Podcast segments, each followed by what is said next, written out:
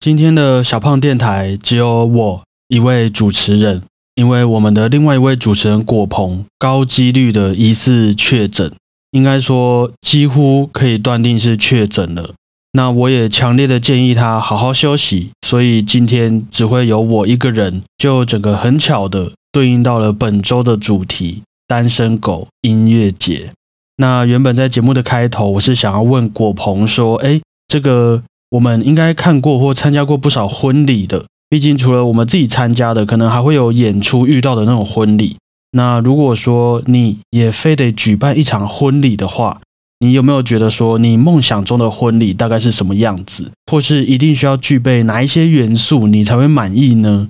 啊，我原本是想要问这个问题当做今天的开场的，那今天果鹏不在，我就自己回答好了。如果哦，嗯，我非得要举办一场我梦想中的婚礼的话，我会希望这是一场有许多艺术工作者都可以一起参与制作的剧场表演。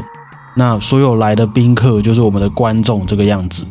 好，今天的主题啊，我们就来聊聊这个赞助了许多音乐家和演奏家们的场合——结婚、举办婚礼的这个部分。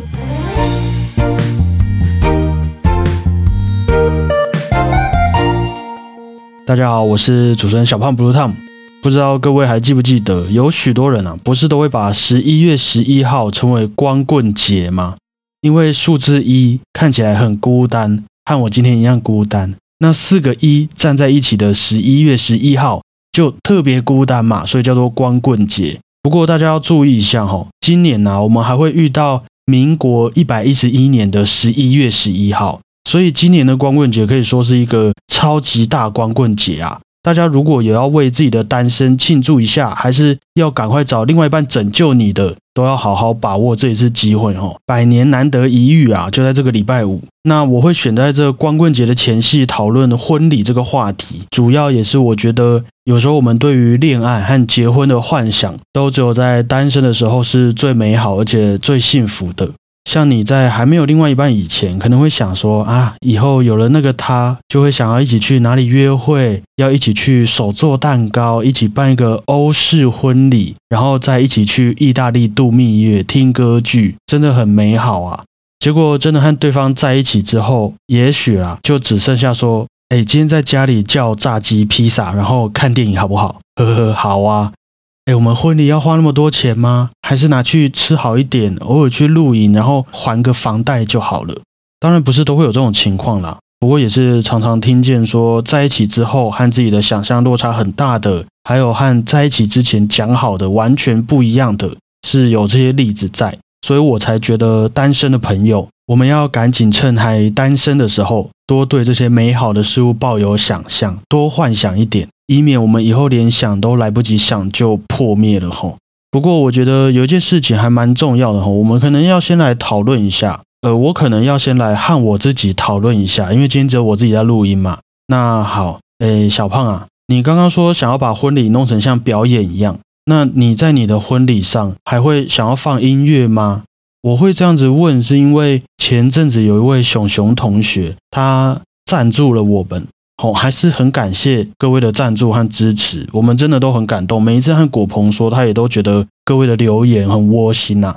OK，总之呢，熊熊同学也分享了他的困扰。他说啊，希望可以推荐适合婚礼或走红毯用的背景音乐，还有一个爱心的表情符号。那为什么会这样问呢？因为熊熊同学觉得实在太多人用《A Thousand Years》这首歌了，听得很腻啦。每次一进到会场，都要听到哈、B、Face、Color and Pro，他觉得有点腻啦。但因为大家也知道说，这首歌毕竟在歌词上就是很有关于爱情，爱你一千年这样子，而且也是《暮光之城》的主题曲。那就是一个和吸血鬼谈恋爱的故事，诶，哇，爱德华吸血鬼好帅，充满了对爱情、对婚礼的一个完美憧憬，然后又加上说，它音乐的速度上也是很适合大家慢慢走的速度啦，尤其新娘会穿婚纱嘛，大部分。那如果我算大拍的话，这个速度也大概才四十五左右而已，不快。但因为又是三拍子的曲子，所以也不会无聊。所以虽然是十年前的歌曲了，但我看完熊熊同学的这个困扰啊，不禁也想象了一下，如果在我的婚礼上，有人坐在舞台上边弹钢琴边唱 I have died every day waiting for you，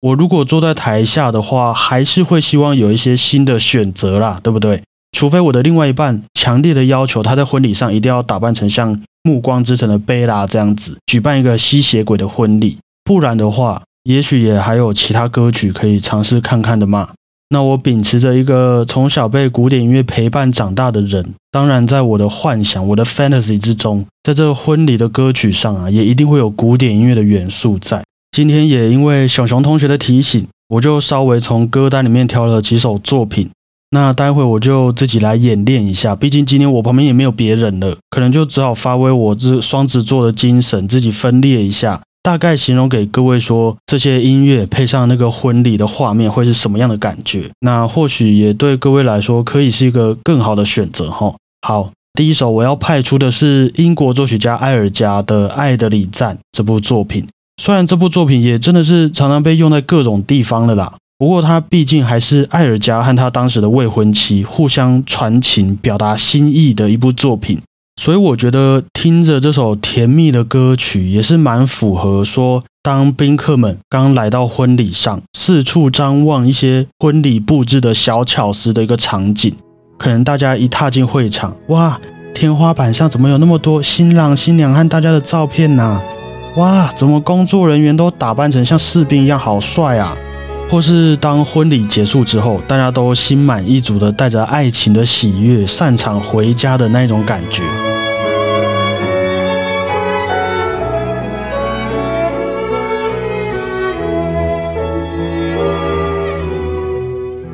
虽然对许多人来说也许很老套啦，但我觉得也是最亲切、最温柔，而且对于大人小人应该都不会太有压力的一部作品啦。你说对吧，小胖？嗯，我也这么觉得，很轻松啦。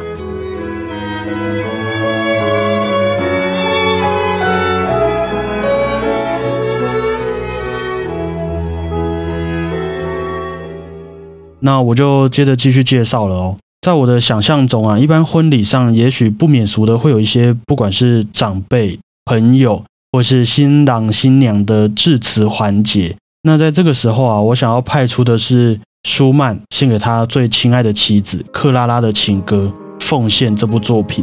我稍微引用了一些《奉献》的歌词来当做致辞内容。哈，你是我扛起责任的原因，也是我放心微笑的理由。我也许会感到无力，但你能像风一样的接住我。我也许会遇到瓶颈，但你愿意带我一起找到天空，一起飞向自由。我的致辞就到这边告一段落，类似这种感觉啦。我一直都喜欢这种油油腻腻、很夸张的这种表达方式。认识我的人会觉得很好笑，我又在闹；那跟我不熟的人也会觉得，哎呦，我怎么那么真诚可爱呀的这种感觉。那同时也伴随着《奉献》这部作品的起承转合，来表达说，哎呀，再多的奉献，再多的致辞内容，其实也都一直环绕着一个主题，就是我爱你。的这种氛围啊，怎么样？这个环节你觉得可以打动你，还有你的亲朋好友吗？我觉得，如果真的看到那么戏剧化的场面在现实生活当中，我是会非常感动的啦。人生就像一场八点档嘛，你从来不知道接下来谁和谁会是兄妹嘛。好，接下来啊，我要派出我觉得对我来说啊，如果真的出现在我的婚礼上，我可能真的会哭的一首作品，就是马士康尼的《乡间骑士间奏曲》。我觉得它很厉害的地方在于说，很短的时间内，这部作品把我们会遇到的迷惘、困惑的感情给描写出来，然后再带我们来到一片洒落阳光的大草原上，就好像遇到救赎的感觉，好像我在遇到你之后，你就开始像月亮一样，永远照亮我心中那一块需要被关怀的地方啊！有没有？我这个文笔还是很不错的。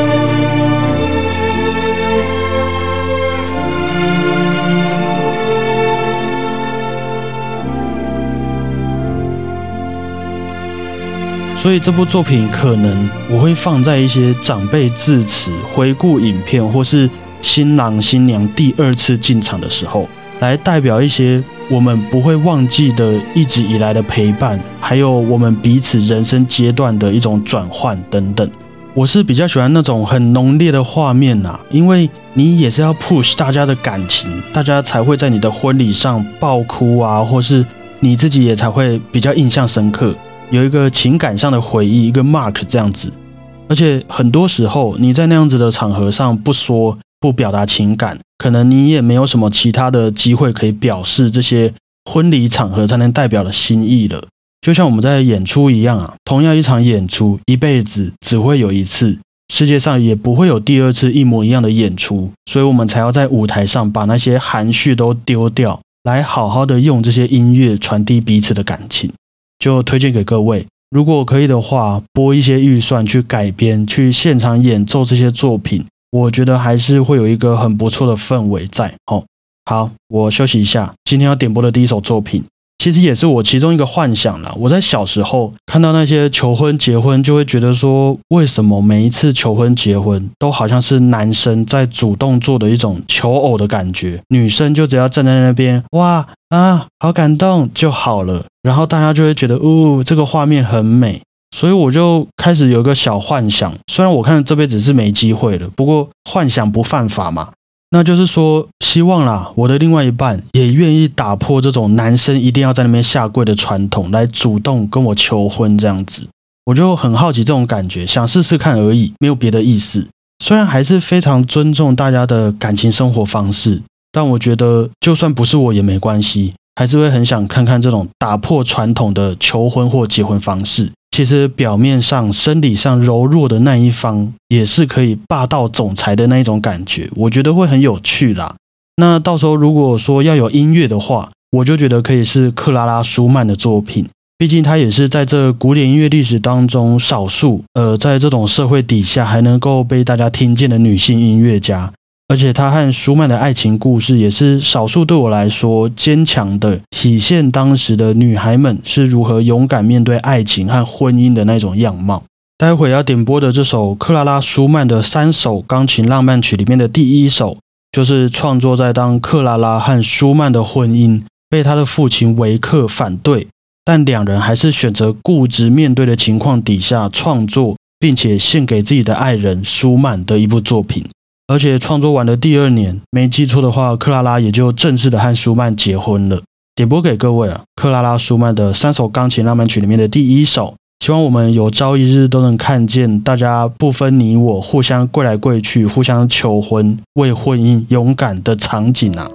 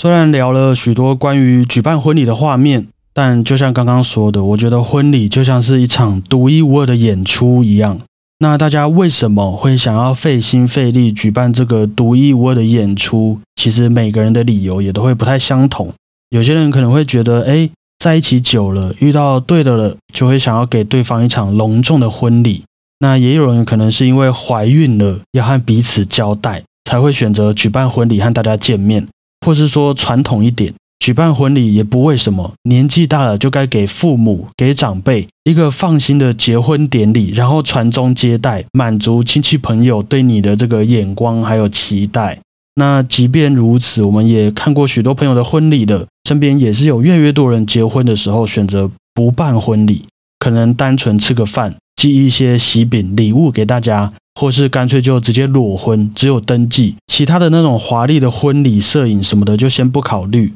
能想得到的立场也是有非常多啦，譬如说真的像是前阵子还有现在的这种疫情的状况，还有每个人的财务规划有没有必要花费在婚礼上？那甚至很有可能就单纯不喜欢那种场合，还要跟很多不熟的人交际应酬陪笑。哎，最近在忙什么啊？没有啊，就差不多啊。哦，可是吼，你知道有时候要不要举办婚礼，举办什么样的婚礼，就不是一个人能够决定的事情。在我的想象当中是这样子啦，当然也是得和另外一半好好商量。有了方向之后，也还是得在面对双方的父母还有亲戚朋友的重重关卡。相信大家在美好的幻想中，也许都会遇到这种情况。虽然两个人当下的承诺是很单纯可爱的，可是你要结婚，就会要背负法律问题，还有亲戚朋友的眼光压力，还有双方父母的这个认可和同意。那也不是每个人都能像克拉拉和舒曼一样打赢和自己老爸的官司，然后顺利的结婚。大部分我们都还是得过家人还有亲戚朋友的这一关，至少，不要让他们觉得自己的女儿、儿子、兄弟姐妹，诶呃受委屈了，不会觉得不开心，甚至有点自责等等。所以今天我也准备了对我而言非常真诚、诚挚的一首作品，要来点播给这种情况。奥地利作曲家马勒的第五号交响曲第四乐章，这个乐章据说是马勒献给自己心爱的对象阿尔玛的一首情歌。那虽然对有些人来说可能听起来会有点凄凉，不过对我来说，这更像是一种真诚的告白。我让你理解我的处境，我们也才可能有大家都愿意接受的一种结果。那如果真的不小心自己的心愿和家人朋友互相矛盾、互相违背的话，如果还能够好好解决。我觉得或许这种敞开心胸的方式才是最健康，而且也最勇敢的。就像今天明明要录音，但是哎，我们另外一位主持人果鹏快塞两条线，即便另外一条线浅浅的而已，他还是诚实的告诉我啊，诚实的去看医生。这样子沟通下来，大家都愿意理解大家，才能找到彼此都舒服的方式嘛。我是还好啦，毕竟就得自己一个人录音。可是你也不忍心要他确诊还录音嘛？那他在旁边，哎哎哎，也没有什么用处啊，对不对？而且摆在整首第五号交响曲的定位来看的话，这第四乐章也更像是一个灯塔，照亮这部稍微沉重的作品。所以你拿这些立场去和家人朋友打感情牌，我真的太不舒服，确诊了，能不能不要录音？配上这马勒的第五号交响曲第四乐章，我相信这种真诚反差的对话，不能说一定啊，但是也许高几率的可以打动对方，在对方的心里面留下一点点种子，那进而达到你可能懒得录音、懒得举办婚礼的这种目的，吼。开玩笑的，皆大欢喜才是最重要的啦。那以上就是今天的节目内容。我觉得真的古典音乐对许多人来说，要把它放在婚礼上，可能会显得有点沉重，有点古板。但我还是认为，如果可以稍微配合一下的话，古典音乐类型的作品所能够承接的故事内容，还有大家的情绪，也会是最深刻的那一种。今天就推荐给各位一些歌曲上的选择哈，从一些比较热门到我自己的个人喜好。那好好挑选这些重要仪式上的配乐，相信在各位结婚后的生活也应该会顺遂不少。应该啦，我也不太清楚，毕竟今天一整集都是我个人的幻想。那也感谢各位陪伴我到最后，结束这个连另外一位主持人都要确诊离我而去的单身狗音乐节。谢谢大家，我是主持人小胖 Blue Tom。最后点播这首像是洒满星星的草原一样的马勒第五号交响曲第四乐章，希望大家喜欢。我们再会，各位也要保重身体哈。